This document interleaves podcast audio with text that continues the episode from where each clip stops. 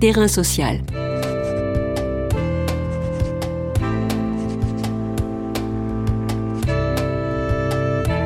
Hugues Chevarin. Dominique Paturel. Dominique Paturel est chercheuse en sciences de gestion à l'INRAE, Institut national de recherche pour l'agriculture, l'alimentation et l'environnement, et membre du collectif Démocratie alimentaire. La pandémie a fait basculer de nombreuses personnes dans l'insécurité alimentaire. Les queues devant les associations en sont la triste illustration. Par ailleurs, le modèle productiviste ou agro-industriel a depuis longtemps montré ses limites par le gaspillage des ressources, la destruction des espaces et la faible qualité de ce qu'il produit, faisant même de l'aide alimentaire un de ses débouchés. L'idée d'une sécurité sociale de l'alimentation est en germe L'agronome et syndicaliste Mathieu Maltais milite par exemple pour une carte vitale alimentaire. Reprendre le contrôle des circuits de l'alimentation et ne plus les subordonner à la loi du marché, repenser le statut de consommateur vers une citoyenneté alimentaire, voilà ce que Terrain Social, aujourd'hui, met au menu de ses réflexions. Terrain social. Bonjour Dominique Paturel. Bonjour. Combien de familles sont dépendantes de l'aide alimentaire après un an de pandémie, sachant qu'en 2019, on estimait ce chiffre à 5 millions? Et que nous disent ces chiffres? Au bout d'un an de pandémie, euh, on est sur euh, un chiffre qui est assez important, hein, puisqu'il oscille entre 8 millions 5 et presque 9 euh, ou, 10 millions. Ça dépend qui remonte les chiffres. Pour l'instant, on n'a pas de, de chiffres stabilisés. C'est énorme énorme. Vous, voyez, on est presque à un sixième de la population française. on est en dessous d'un sixième, mais c'est énorme. Pendant le confinement, on a vu, et à l'aune de vos travaux, une véritable désorganisation de l'aide alimentaire.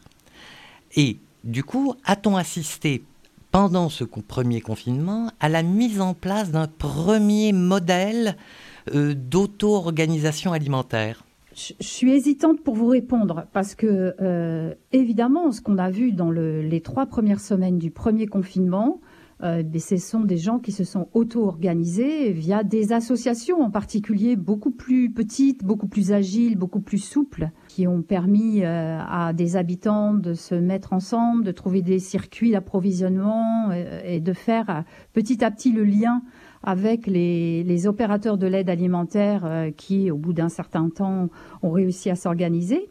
Donc ça, on l'a vu et ça a produit derrière effectivement probablement beaucoup plus d'organisation collective, d'auto-organisation collective. Mais la situation d'aujourd'hui, ce qu'elle montre surtout aussi, c'est la façon dont les opérateurs de l'aide alimentaire euh, ont renforcé le dispositif. Et aujourd'hui, disons que cette filière de l'aide alimentaire s'est diversifiée avec des opérateurs différents. Voilà, c'est ça, c'est ça qu'on peut dire. Mais on peut, ce qu'on, ce qu'on peut se dire, c'est que c'est bien dommage qu'il n'y ait pas eu le même effort sur une réflexion autour de l'accès à l'alimentation d'une façon égalitaire et libre, plutôt que de renforcer cette filière de l'aide alimentaire. Vous plaidez pour une sécurité sociale de l'alimentation. Alors j'aimerais qu'on commence à évoquer euh, les contours de cette notion, cette nouvelle notion, et qu'est-ce que cela dit déjà de nos solidarités sur la question à la fois de l'insécurité alimentaire et de l'injustice alimentaire. Alors cette proposition de sécurité sociale de l'alimentation qui est portée par euh, plusieurs euh, organisations ou de petits collectifs comme nous, dans un collectif national hein, qui s'appelle le collectif de la sécurité sociale de l'alimentation, cette proposition, elle est construite sur le modèle du régime général de la sécurité sociale, dans, dans la façon dont ce modèle était à la fois pensé et géré avant les réformes euh, en gros du début des années 1970. Euh, Donc ça remonte un peu loin, mais c'est vraiment ce modèle-là, c'est-à-dire celui qui est basé à la fois sur la cotisation sociale, comme c'est le cas encore aujourd'hui, sur le conventionnement, comme c'est le cas aujourd'hui, mais sur des modes de gouvernement plus démocrates, plus démocratiques, pardon. Euh, et, si j'insiste, euh, d'ailleurs c'est peut-être pour ça que j'ai fait un peu ce, lapsus là, c'est qu'aujourd'hui euh, sur la gestion de la sécurité sociale, on est sur un modèle gestionnaire sur lequel on a peu la main, nous les citoyens et nous l'ensemble de la société qui cotisons et qui mutualisons par nos cotisations le fait de pouvoir accéder aux soins. Là, on fait la même proposition pour accéder à une alimentation et on pense en plus que cette proposition de sécurité sociale de l'alimentation serait un levier extrêmement intéressant pour accélérer euh, la transformation écologique avec justement cette possibilité à la fois de relocaliser certaines filières, mais pas seulement, euh, aussi d'aller vers euh, des formes de production, des formes de transformation et des formes de distribution qui soient beaucoup plus en cohérence avec euh, les questions de changement climatique. Voilà, donc ce projet euh, est basé aussi sur une idée extrêmement importante qui est celui d'un accès universel, ça veut dire un accès égalitaire et libre pour l'ensemble des habitants. Est-ce que dans un premier temps, pour l'urgence, euh, faut-il créer, par exemple, une sorte de droit à l'alimentation opposable comme on l'a pour le logement? Nous, on fait une autre proposition qui est le droit à l'alimentation durable. le problème majeur qu'on a sur le droit à l'alimentation, c'est que d'abord, un, il existe. Il existe déjà à l'échelle des droits internationaux, euh, donc du côté des droits humains, mais il n'est pas appliqué, en particulier dans des pays comme le nôtre, tout simplement parce que dans des pays comme le nôtre, dans la Constitution est inscrit le droit à la santé qui est pensé comme étant un droit qui englobe toutes ces questions-là, dont l'alimentation. Et donc justement, ce, ce qu'on a montré, c'est que d'une part, ce droit à l'alimentation n'est pas effectif et que un des obstacles majeurs qu'on a sur ce droit à l'alimentation qui est du côté des droits humains, c'est que le statut des biens alimentaires et des activités qui sont nécessaires pour arriver à ces biens alimentaires sont pris dans les accords commerciaux internationaux et on considère l'alimentation et les produits agricoles euh, et les activités euh, nécessaires pour euh, les transformer comme étant des marchandises comme les autres. Donc euh, elles font l'objet, euh, et en plus, euh, en sachant que derrière tout ça, évidemment, la référence est, celle au marché, le marché étant, disons, le lieu, l'instance, enfin, tout, tout, le vocabulaire qu'on peut avoir là-dessus, qui finalement est la seule référence possible. Alors que dans ce qu'on dans ce qu'on propose, c'est d'une part de sortir cette question de l'alimentation de ces questions de marché, ça c'est une première chose, et la deuxième chose, de considérer euh, d'autres références que ce seul euh, marché tel qu'on en parle aujourd'hui. Enfin, ça ne veut pas dire qu'on n'est plus sur des marchandises et que les questions de prix se discutent pas. C'est pas ça que ça veut dire. Ça veut dire qu'on entre sur un type de marché régulé et, qui est plus le même, comme c'est le cas aujourd'hui euh, sur la question de la santé. S'il paraît nécessaire de reprendre le contrôle des circuits de l'alimentation qui ont été verrouillés par l'agroalimentaire, à cet égard, les États généraux de l'alimentation en 2017 n'ont-ils pas accouché d'une souris?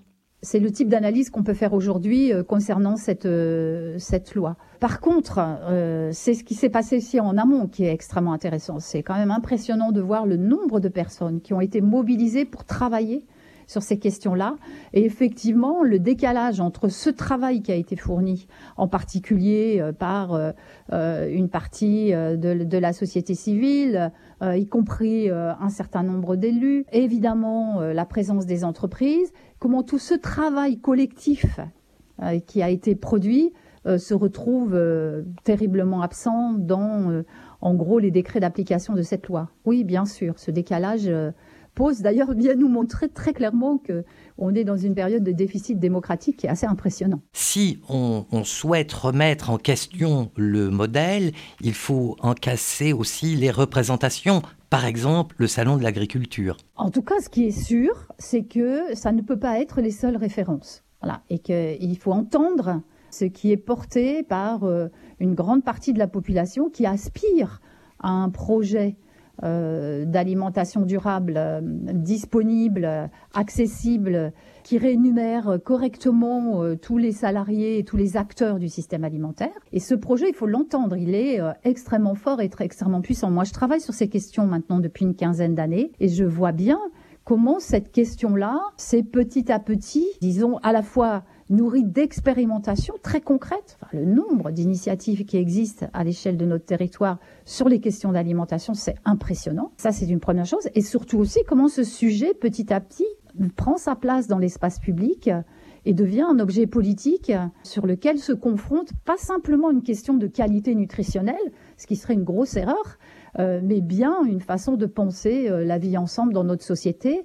Et, dans ces questions d'accès universel à l'alimentation, eh bien, il y a bien cette idée de, réfléchir ensemble à comment nous voulons euh, tous nous partager cet accès aux ressources, en particulier alimentaires, d'un point de vue démocratique. Faut-il plus fondamentalement sortir du statut de consommateur pour une vraie citoyenneté alimentaire? Et ça pose évidemment la question de cette notion de démocratie alimentaire. Cette question de consommateur, elle est liée à, euh, disons, une période dont on est en train de sortir, c'est-à-dire euh, cette façon de concevoir, entre guillemets, la citoyenneté à travers l'acte d'achat. Voilà, c'est ce qu'on c'est ce qu'on nous a proposé euh, dans les années 60 et qui ont permis à une grande majorité de personnes d'accéder à cette consommation de masse. Voilà. Donc finalement, autour de cette histoire d'alimentation, c'est bien évidemment cela qui est en jeu. C'est comment on sort de cette vision de consommation euh, de masse hein, qui nous met à disposition tout un tas de produits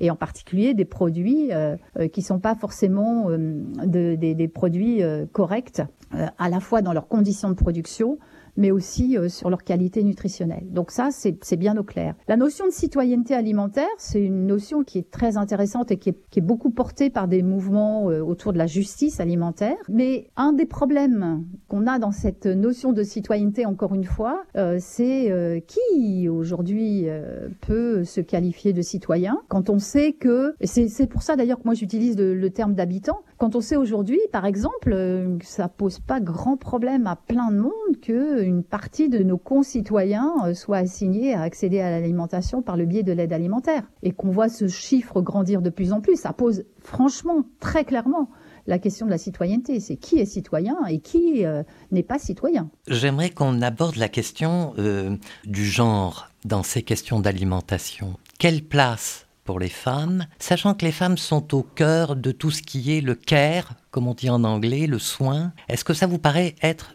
un aspect tout à fait fondamental dans la réflexion et euh, dans euh, ce qui pourrait advenir. Ce qui est quand même euh, sûr, c'est que les femmes sont très présentes dans les activités autour de l'alimentation, et même, je veux dire, de façon large, hein, puisque dans le cadre de mes activités de recherche, j'ai beaucoup de collègues chercheuses, beaucoup de collègues ingénieurs. Euh, beaucoup de collègues qui sont chargés de mission dans des associations et qui sont des femmes. Donc ça, c'est euh, objectivement, c'est ce qu'on peut constater. Et probablement parce que derrière, il y a une espèce de présupposé et, de réalité qui colle avec, qui est que ces activités qui sont liées, euh, disons peut-être à un espace de vie plus personnel, plus intime, eh bien dedans, ce sont les femmes qui prennent en charge ces activités domestiques. Je pense que c'est là-dessus qu'on peut faire le lien et comprendre les choses. Mais ce qui, moi m'intéresse par cette entrée sur la question du genre, c'est que d'une part, ça permet de voir aussi euh, comment une partie de la population finalement peut être rendue invisible de par son statut, donc le cas, le cas des femmes, mais pas seulement, parce que à travers cette question du genre, euh, ce qu'on voit aussi, c'est combien l'alimentation est un marqueur social Combien euh, cette histoire d'alimentation, si on n'y prend pas garde, finalement euh, vient révéler des rapports de force et des rapports de classe également très puissants. Et que c'est pour, c'est pour ça que moi j'insiste beaucoup sur cette idée d'accès égalitaire et libre.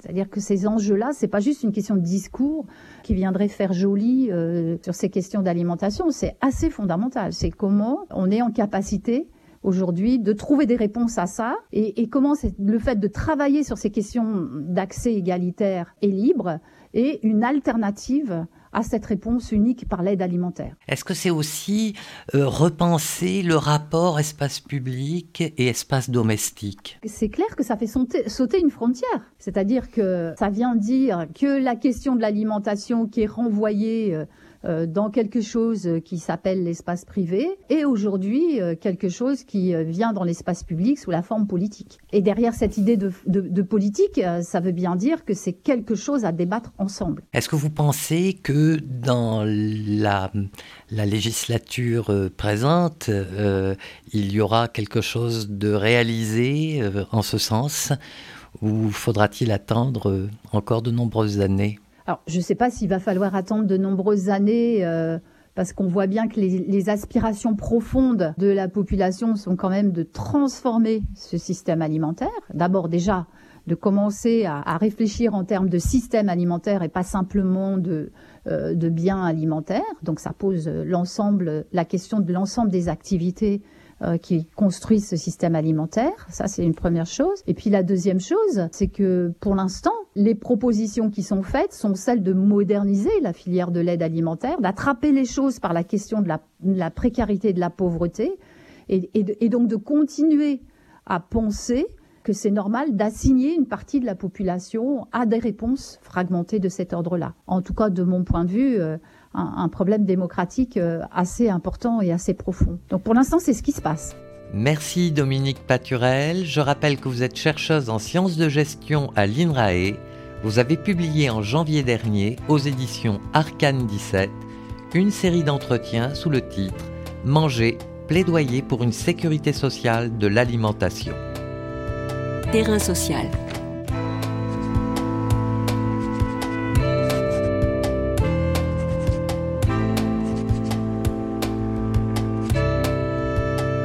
Les podcasts du chantier sont à retrouver sur lechantier.radio et sur les plateformes d'écoute.